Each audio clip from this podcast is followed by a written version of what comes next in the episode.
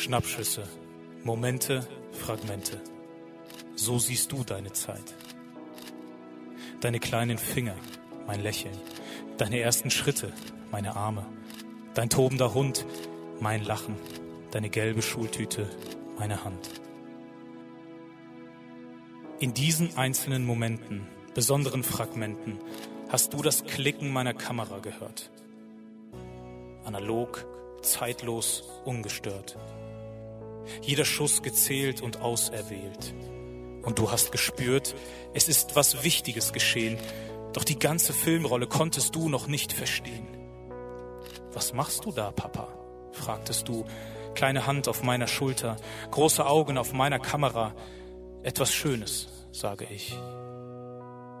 Es ist für dich. Doch das, was noch am Werden war, war für dich noch nicht greifbar nah, bis zu dem Tag, an dem ich in die Dunkelkammer stieg. Ein dunkler Raum, ein stiller Sieg. In diesem Raum hab ich mein Werk vollbracht. Jeden Schnappschuss eingebrannt für alle Zeit, jeden Moment eingelegt in Flüssigkeit, jedes Fragment eingefärbt und jetzt bereit für das Album unsere Geschichte zusammen. Von Anfang an habe ich es festgehalten. Von Anfang an war ich es am Gestalten. Jetzt darfst du es selbst in deinen Händen halten und die ganze Schönheit jeder Seite entfalten. Schnappschüsse, Momente, Fragmente. So sahst du die Zeit, unverbunden, in Stücke geteilt. Das ganze Bild entstand erst in der Dunkelheit.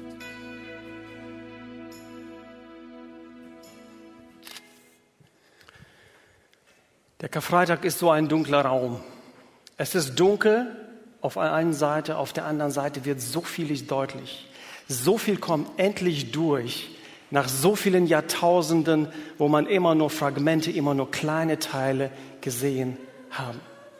Fragmente, Fotos, Erinnerungen. Immer wenn wir Fotos anschauen, dann kommen Assoziationen hoch.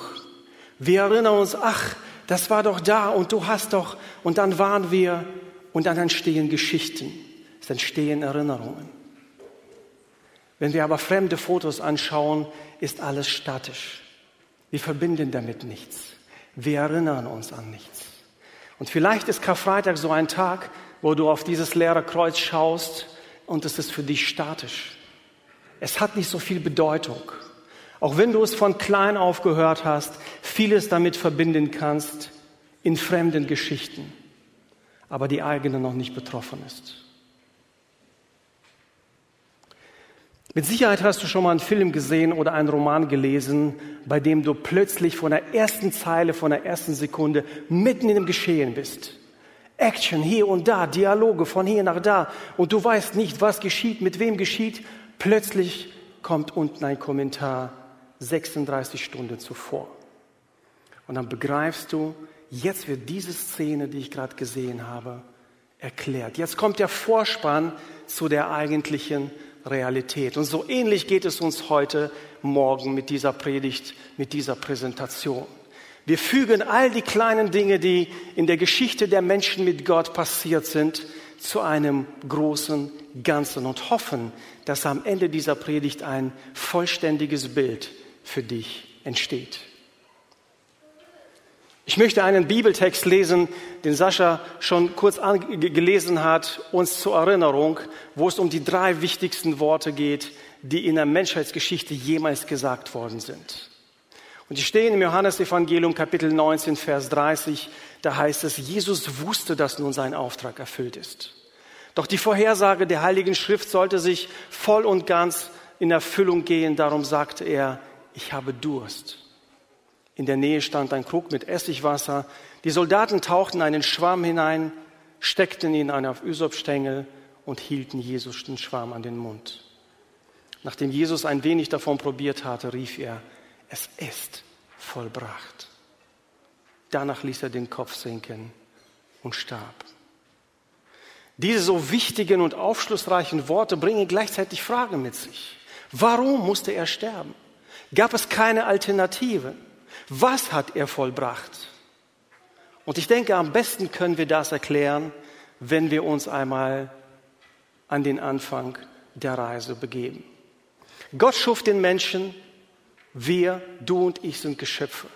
Wir sind für etwas, für jemanden gemacht, für Gemeinschaft, für Beziehung. Und wenn du uns lange genug zugehört hast, fragst du dich irgendwann, was bedeutet diese Beziehung? Was ist das für eine Beziehung? Uns ist es ja deutlich, es ist keine Beziehung von Mensch zu Mensch. Wovon reden wir eigentlich? Jede, jedes Mal, wenn wir von der Beziehung von Mensch und Gott reden, reden wir von einer Bundesbeziehung. Es ist immer eine Bundesbeziehung. Vielleicht hast du es hier und da auf Hochzeiten gehört, ihr geht jetzt den Ehebund ein. Ihr geht den gemeinsamen Weg. Es kommt auf euch beide an, damit dieser Weg gelingt. Gott klärt die Beziehung zwischen sich und dem Menschen durch einen Bund. Was ist ein Bund?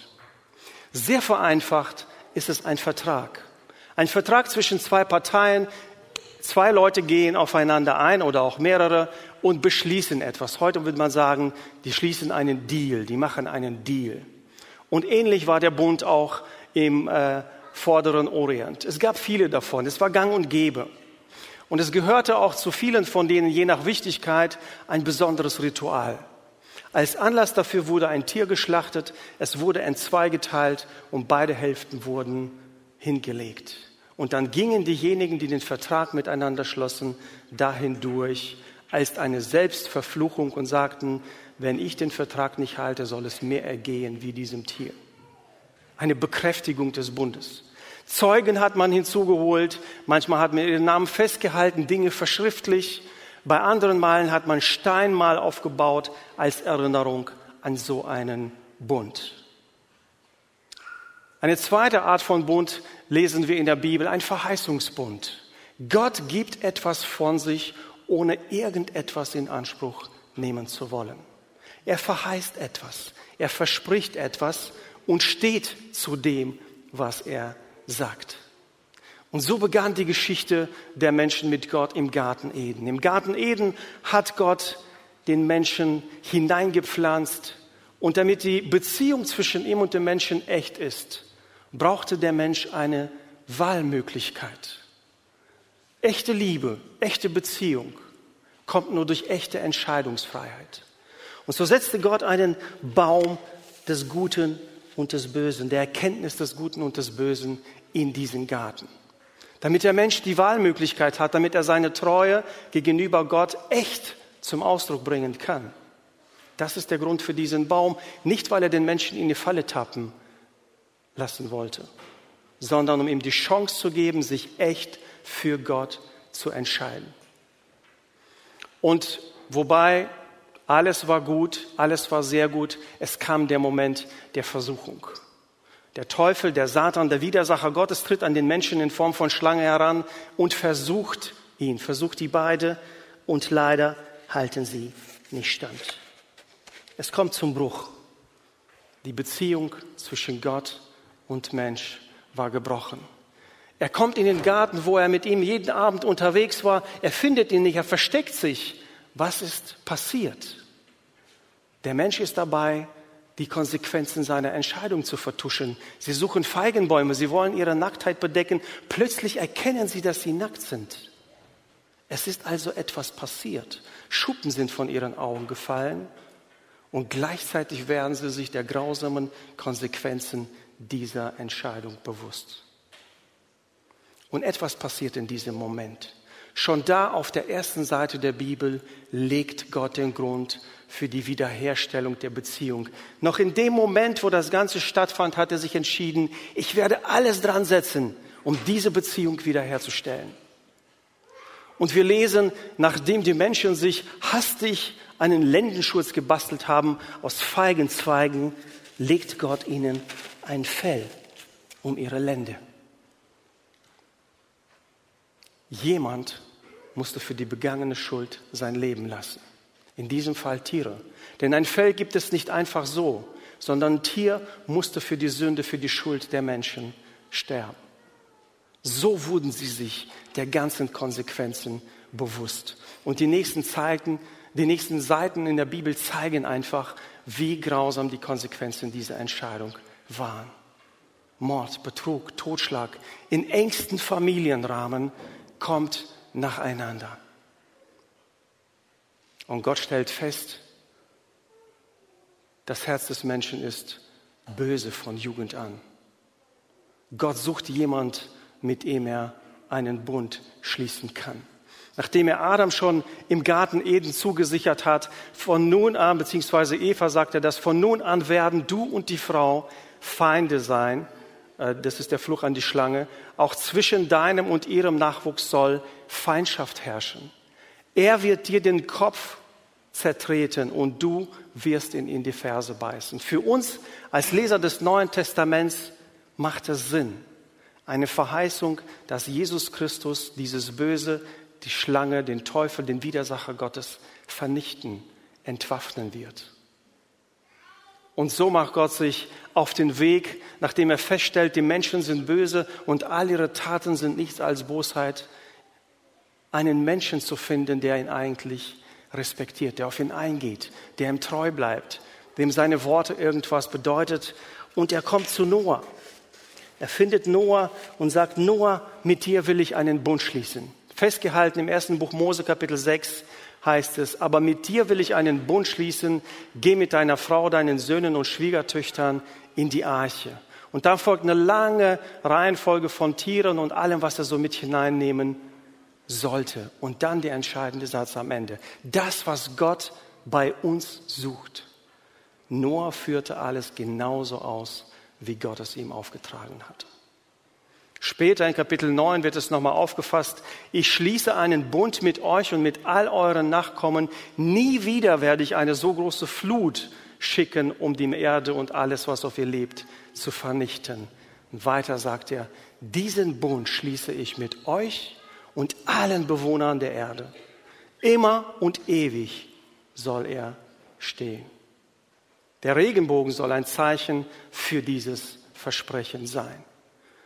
Gott findet jemand, der auf ihn hört und auch ihm gehört, ihm gehorcht. Und mit, mit solchen Menschen setzt er den Plan fort. Gott gibt ein Zeichen. Und er sagt, der Regenbogen, jedes Mal, wenn ihr ihn seht, erinnert euch daran, ich sichere euch meine Barmherzigkeit, meinen Frieden, mein Wohlwollen zu. Ohne Ablaufdatum. Ewig. Ihr dürft damit rechnen, dass ich euch ewig gnädig und barmherzig zugewandt sein werde. Und dieser Bogen, den wir so oft bewundern am Himmel, ist eigentlich ein entspannter Kampfbogen. Wenn man den Bogen zum Kampf gespannt hat, hat man die Spitzen zusammengefügt, eine Sehne gezogen und dann war er kampfbereit. Immer wenn man den nicht brauchte, dann hat man den entspannt. Der Regenbogen ist ein entspannter Kriegsbogen. Gott signalisiert, ich möchte Frieden mit euch und Frieden für euch. Aber auch nicht lange nach Noah stellt er fest, die Menschen sind so geblieben, wie sie sind. Die Sünde setzt sich fort, das Elend setzt sich fort, da gibt es kein, scheinbar kein Ende dem Ganzen. Und er macht sich wieder auf die Suche nach jemandem, der ihn ernst nimmt, der auf ihn hört. Er kommt zu Abraham. Und er sagt zu Abraham, geh aus deiner Stadt, geh aus deiner Familie, geh aus deinem Land in ein Land, das ich dir zeigen werde. Und dann kommt die Segenszusage. Das heißt in 1. Mose 12, die ersten drei Verse. Im zweiten Vers heißt es, und ich will dich zu einer großen Nation machen, sagt er einem Mann, der keine eigenen Kinder hat. Und ich will dich segnen und ich will deinen Namen groß machen. Und du sollst ein Segen sein und ich will segnen, die dich segnen. Und wer dir flucht, den werde ich verfluchen. Und in dir sollen gesegnet werden alle Geschlechter der Erde. Abraham wird zu einem größten Beispiel für Juden wie auch Christen des Glaubensgehorsams. Er tut, was Gott ihm sagt. Sicherlich hatte er auch seine Probleme und ist manchmal abgewichen. Am Ende hat er sein Versprechen gehalten. Gott bekennt sich dazu. Und auch hier, in diesem Fragment, in diesem Schnappschuss wird deutlich, wenn Apostel Paulus dann den Galaterbrief schreibt, tausende Jahre danach, sagt er in Kapitel 3, Vers 16, damals, als Gott Abraham sagte, in dir werden gesegnet werden alle Geschlechter der Erde, meinte er Jesus. Er sagt es nämlich nicht deinen Nachkommen, wie vielen, sondern deinem Nachkommen, nämlich Christus. So deutet der Apostel Paulus die Geschichte mit Abraham. Und wir merken, in diesen Fragmenten, in diesen Schnappschüssen ergibt sich langsam ein roter Faden. Es sind nicht irgendwie nah Versuche Gottes irgendwie, oh, ich versuche mal hier, der klappt nicht, dann versuche ich mal hier, nee, ich versuche mal hier. Alles sind Stationen einer Reise, die er vorbereitet hat. Und die Familie Abraham wächst und kommt irgendwann durch Jakob und seine Familie nach Ägypten, weil sein Sohn ein großer Herrscher ist in diesem Land. Um der Hungersnot zu erkommen, sind sie in diesem Land viele, viele Jahre. Irgendwann vergessen die Herrscher des Landes, was eigentlich die Geschichte dieses Volkes ist. Und sie nutzen uns schamlos aus. Sie exploitieren es, sie misshandeln es. Sie belegen es mit Arbeit, die einfach nicht möglich ist auszuführen. Und Gott hört das Ächzen des Volkes. Und im zweiten Buch Mose ist es festgehalten, Gott war das alles nicht entgangen. Gott entgeht dein Leben nicht. Gott war das alles nicht entgangen. Er hörte ihr Klagen und dachte an den Bund, den er mit Abraham geschlossen hat. Hier merken wir, wie der Faden sich einfach weiterzieht. Er dachte an den Bund, den er einst mit Abraham, Isaac und Jakob geschlossen hat. Ja, Gott hatte die Israeliten nicht vergessen. Er wusste, was zu tun ist. Gott beruft Mose, der sich an die Spitze des Volkes stellt. Er führt das Volk raus. Es gibt eine lange Wanderung. Es gibt die Hindurchführung durch das Meer. Spektakuläres Ereignis. Gott lässt die gesamte ägyptische ähm, Armee dort sterben. Das Volk merkt, mit welchem Gott sie es zu tun haben. Und als Mose dann herantritt, als Mose dann herantritt, äh, als Gott dann an Mose herantritt und sagt, Mose, du hast gesehen, wer ich bin, ihr habt mich erfahren, ich möchte mit euch einen Bund schließen. Da geht Mose zu den Ältesten des Volkes zu dem Volk und sagt, Gott will mit uns einen Bund schließen. Was haltet ihr davon? Und alle sagen, es soll geschehen, wie der Herr gesprochen hat. Sie gehen diesen Bund ein. Es gibt in diesem Fall kein Verheißungsbund wie bei Abraham oder bei Noah. Hier gibt es einen Vertrag. Und Gott sagt, es gibt meinen Part des Segens und es gibt euren Part. Wenn er den nicht erfüllt, gibt es Fluch. Die Menschen werden mit hinein, die müssen Rechenschaft vor Gott ablegen. Und ihr merkt, diese Tafeln, die haben Risse. So war auch der Bund zwischen Gott und Menschen. Sie sind immer wieder abgewandert, sie sind immer wieder falsche Wege gegangen. Gott hat Gerichte gebraucht, um sie zurückzubringen. In jedem Gericht, wenn du die Bibel an dieser Stelle aufmerksam liest, kommt Gnade hindurch. Kommt Gnade hindurch und Gott sagt hier, wenn ihr nun auf mich hört und euch an den Bund haltet, den ich mit euch schließen will, dann werdet ihr mir mehr bedeuten als alle anderen Völker. Mir gehört die ganze Welt, aber ihr seid in besonderer Weise mein Eigentum. Ja, ihr sollt ein heiliges Volk sein, das allein mir gehört, als königliche Priester sollt ihr mir dienen. Und dann gibt es die zehn Gebote und noch viele Gesetze, darüber hinaus. Gott offenbart sich hier. Er gibt dem Volk ein Wertesystem. Es geht nicht nur um einen Haufen Regeln, um sie irgendwie zu quälen, sondern der sagt, das ist mir wichtig, wenn wir beide eine Beziehung haben wollen. Ob du nun verheiratet bist oder eine Freundschaft pflegst, egal welche Art Beziehung du pflegst, es sind immer zwei Leute beteiligt und es gibt immer meistens ein ungeschriebene Regeln in jeder Beziehung. Das geht gar nicht und das muss passieren, damit es eine gute, gesunde Beziehung wird. Ähnlich ist es her. Gott offenbart das, was ihm lebenswichtig ist. Er sagt, ohne diese Dinge können wir miteinander nicht leben. Und so entsteht dieser Bund. Und die Propheten später, all ihre Prophezeiungen gründen auf diesem Bund. Sie rufen zurück, Gott hat zugesagt, hört auf Gott, macht das, was er will. Und irgendwann sagt das Volk, hm, alle anderen Völker haben Könige. Wir wollen auch einen König. Und das verletzt Gott zutiefst, weil er sagt, ich will euer König sein. Ihr braucht keinen König. Nein, doch, wir wollen einen König. Samuel, der Führer des Volkes, warnt sie und sagt, Leute, der König wird sein fordern. Er wird eure Söhne in die Armee einziehen und alle verschiedenen Dinge. Nein, wir wollen einen König und so gibt Gott ihnen Saul. Einen König, den ersten König Israel, der allerdings nach kurzer Zeit wird sein Charakter deutlich.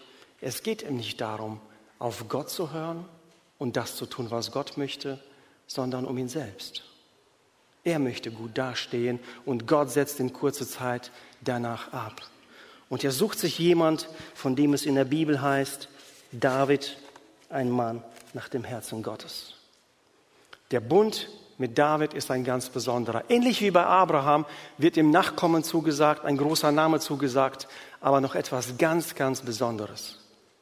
Im zweiten Buch Samuel, Kapitel 7, 16 heißt es, Deine Nachkommen aber werde ich für alle Deine Nachkommen aber werden für alle Zeiten Könige sein.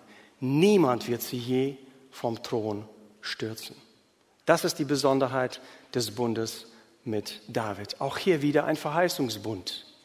Gott sagt es einfach, ich werde dafür sorgen, dass dein Thron ewig bleibt. Und auch hier merken wir, es geht nicht mehr nur um die Familie von David. Denn seine Nachkommen werden irgendwann aufhören.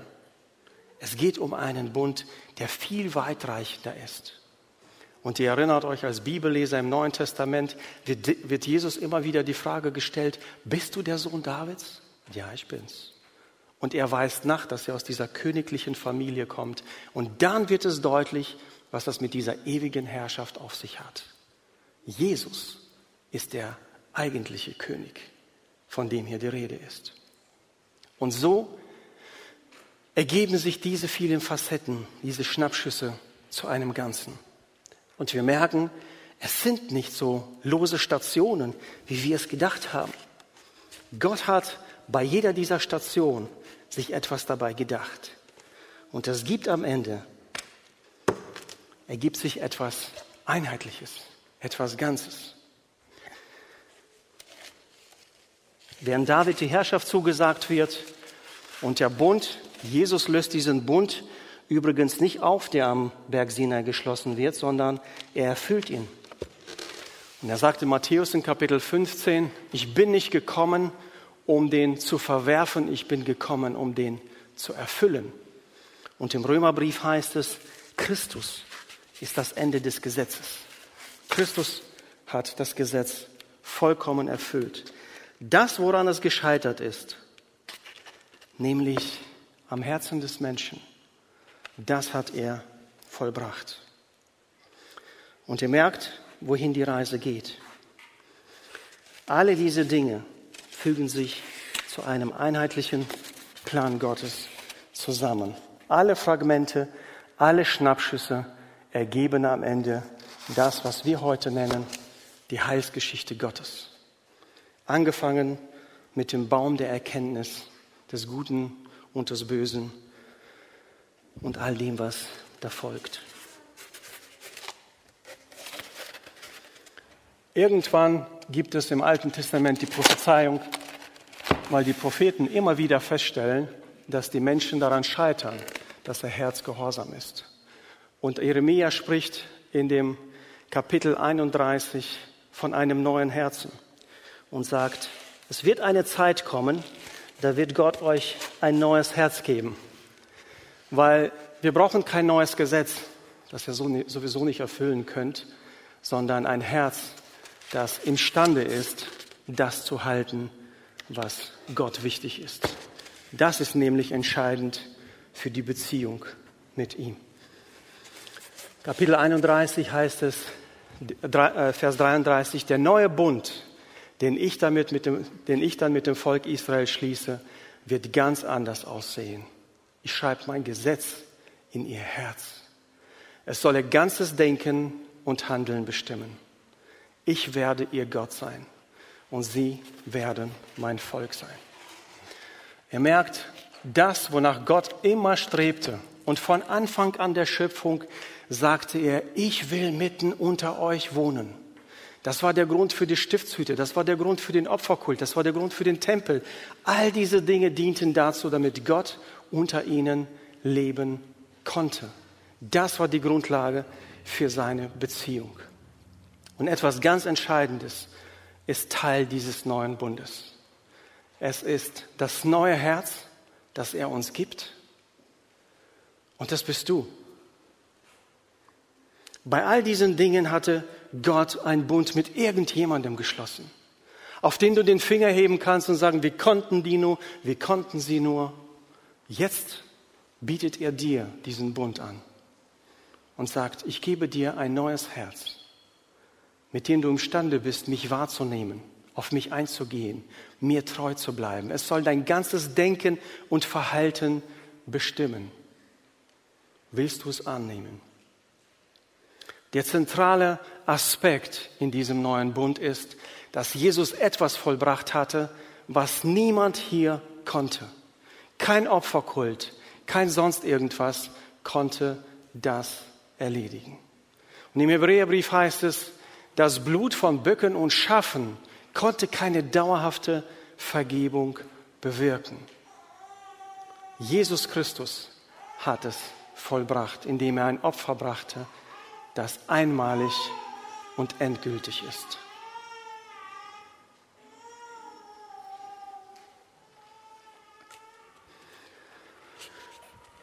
Und während ich das Kreuz zusammengefügt habe, entstand in dieser Dunkelheit die Botschaft des neuen Bundes. Während ich diese Steine aufeinander gefügt habe, habt ihr nicht gesehen, was hinten eigentlich für ein Bild entstanden ist. Und oft siehst du nur Fragmente in deinem Leben und du fragst dich, wozu in aller Welt kann das gut sein? Wozu kann Gott so etwas gebrauchen? Du siehst die Rückseite nicht. Du siehst nur das, was vorne ist. Die Botschaft des neuen Bundes ist, dass Gott endgültig das vergeben kann, was früher das Blut von Schafen, von Böcken, von all den Tieren nur bedecken konnte, nur annehmbar machen konnte. Und das ist die, die Einzigartigkeit dieses Bundes. Der Hebräerbrief ist ein phänomenaler Brief, der im Neuen Testament, der alle Inhalte aus dem Alten Testament nimmt, die mit der Erlösung zu tun haben und deutet für uns. Das war deshalb, das ist das und das ist das und so fügt sich alles zusammen. Wir haben im Alten Testament ein, ein Bild des Hohepriesters. Der Hohepriester ist derjenige, der für das Volk eintritt, der Versöhnung für das Volk, für das Volk erwirken soll. Und im Hebräerbrief, besonders in Kapitel 8, in Vers 1 heißt es, der entscheidende Punkt bei all dem ist der, wir haben einen Hohepriester, der den Platz an der rechten Seite der höchsten Majestät eingenommen hat, den Ehrenplatz auf dem Thron Gottes im Himmel und der seinen Dienst im wahren Heiligtum versieht in dem Zelt, das vom Herrn errichtet wurde und nicht von Menschen. Der Hebräerbrief blickt zurück und sagt, all diese Stationen, all diese Fragmente, All diese Schnappschüsse ergeben ein Gesamtes, wenn der gemeinsame Nenner Jesus Christus heißt. Und im Vers 6 desselben Kapitels heißt es, der Dienst hingegen, der Jesus übertragen wurde, ist von unvergleichlich größerer Bedeutung. Jesus ist ja auch der Vermittler des neuen Bundes, des viel besseren Bundes, der sich auf viel weitreichendere Zusagen stützt. Der zukünftige Bund jedoch, den ich mit Israel schließen werde, wird so aussehen. Ich werde, sagt der Herr, meine Gesetze in ihr Innerstes legen und werde sie in ihre Herzen schreiben. Ich werde ihr Gott sein und sie werden mein Volk sein. Die Worte, die er ganz am Anfang sprach, ich will mitten unter euch leben. Dieses Leben wird durch den Bund geklärt das schließt sich hier, indem Jesus den Punkt setzt im Plan der Heilsgeschichte Gottes. Und du hast gemerkt in dieser Geschichte, Gott sind keine Anstrengungen zu viel und zu groß. Gott ist kein Aufwand zu groß, kein Weg ist für ihn zu weit und kein Preis ist zu hoch, wenn es darum geht, dir die Beziehung mit ihm zu ermöglichen einen Bund mit dir zu schließen. Nicht Abraham, nicht Noah, nicht sonst irgendjemand, sondern du bist heute gefragt. Das ist das Bild, was am dunkelsten Tag der Geschichte der Dunkelkammer Gottes am Karfreitag entsteht. Ein Angebot für dich persönlich, nicht für irgendjemand. Gott gibt dir heute den Zuspruch und sagt, ich gebe dir ein neues Herz. Ein Herz, das fähig ist, mich wahrzunehmen, auf mich einzugehen, mir treu zu bleiben. Wir haben heute die Chance, das zu leben, was eigentlich Adam und Eva schon sollten, was viele tausende Millionen Menschen danach sollten und nicht konnten, weil sie kein neues Herz hatten. Du und ich bekommen dieses Geschenk heute. Wir dürfen darauf eingehen. Es kommt heute auf zwei Dinge an. Einmal, dass du dich beschenken lässt dass du dieses Herz in Anspruch nimmst, das Gott dir gibt und darauf antwortest. Viele denken so, wenn es zum Neuen Testament kommt, das Neue Testament hat alles abgelöst, was im Alten war. All die Regeln, Gesetze, was da gab, das ist alles weg, das brauchen wir alles nicht. Heute leben wir in der Freiheit. Ein großer Irrtum für viele Christen.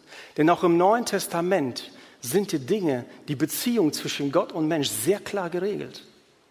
Ich lese nur zwei Beispiele davon, die im Johannesevangelium festgehalten sind. Eins ist im Kapitel 14, 21, da sagt Jesus ausdrücklich, wer meine Gebote hält, der ist es, der mich liebt. Er liebt mich wirklich. Und wer mich liebt, den wird mein Vater lieben und auch ich werde ihn lieben und mich ihm zu erkennen geben. Und gleich im nächsten Kapitel fasst er nochmal nach und erklärt, was eigentlich Freundschaft bedeutet. Niemand liebt seine Freunde mehr als der, der sein Leben für sie hergibt.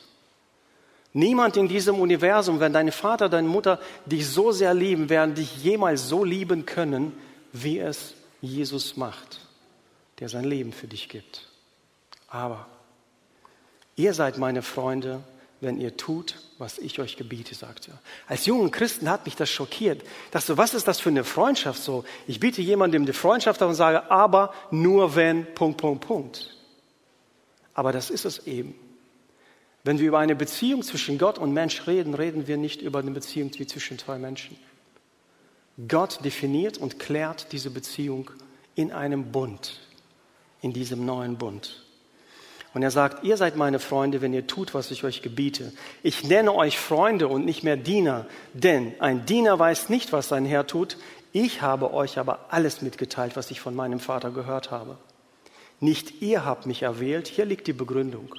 Nicht ihr habt mich erwählt, sondern ich habe euch erwählt und ich habe euch dafür bestimmt, zu gehen und Frucht zu tragen. Frucht, die Bestand hat, die in Ewigkeit bleibt. Also wenn du heute den Zuspruch Gottes für dich einnimmst und das neue Herz für dich in Anspruch nimmst, das er dir persönlich bietet, nicht irgendwelchen geschichtlichen Figuren. Ein Herz, das sensibel, empfänglich, willig ist, das zu tun, was Gott wichtig ist. Dann kommt in diesem Zuspruch auch gleich der Anspruch. Dieses neue Herz ist dafür da, damit es dein Denken, dein Verhalten, deine Lebensplanung deine Lebensführung bestimmen soll. Gott möchte Einfluss auf dein Leben haben. Er möchte Einfluss in deinem Leben haben und durch dein Leben haben. Heute im Saal sitzen manche, die von jemandem eingeladen worden sind. Vielleicht schaust du dem Livestream zu, weil dir jemand einen Link geschickt hat oder dich eingeladen hat. Menschen, die das leben, die überzeugt sind. Und weil du denen zugeschaut hast in ihrem Leben, hast du festgestellt, hey, das muss was geben. Das sind nicht nur einfache Worte. Der Typ lebt das. Und das macht dich aufmerksam darauf. Und genau das ist Gottes Absicht. Genau das hat er mit dem Volk Israel damals versucht. Wenn die Leute, die Nationen auf euch schauen sollen, sie merken, was für ein schönes Leben es mit Gott ist. Leider hat es nicht geklappt.